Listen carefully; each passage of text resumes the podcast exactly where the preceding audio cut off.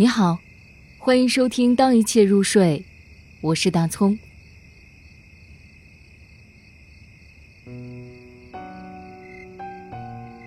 拒绝天堂，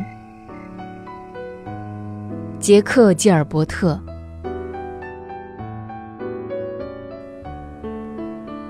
悲伤无处不在，屠杀无处不在。如果婴儿不在某个地方挨饿，他们就在其他地方挨饿。苍蝇在他们的鼻孔里，但我们享受我们的生活，因为这是上帝想要的。否则，夏日曙光之前的清晨。就不会创造的如此美好。孟加拉虎也不会这般威武非凡。那些贫穷的妇女，在泉水边一起笑着，置身于他们已知的苦难和未来的凄惨之间，微笑又大笑。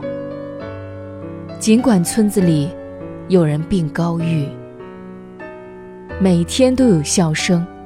在加尔各答令人恐怖的街头，而女人们在孟买的牢笼里笑着。如果我们否认我们的幸福，抵制我们的满足，就会使他们遭受的剥夺变得无足轻重。我们必须冒喜悦的风险。我们可以没有消遣，但不能没有喜悦。不能没有享受。我们必须顽强地接受我们的快乐，在这个无情的世界的火炉之中，让不公成为我们注意力的唯一尺度，是在赞美魔鬼。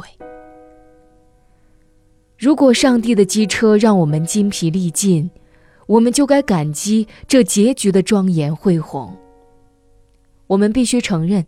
无论如何，都会有音乐响起。我们又一次站在一只小船的船头，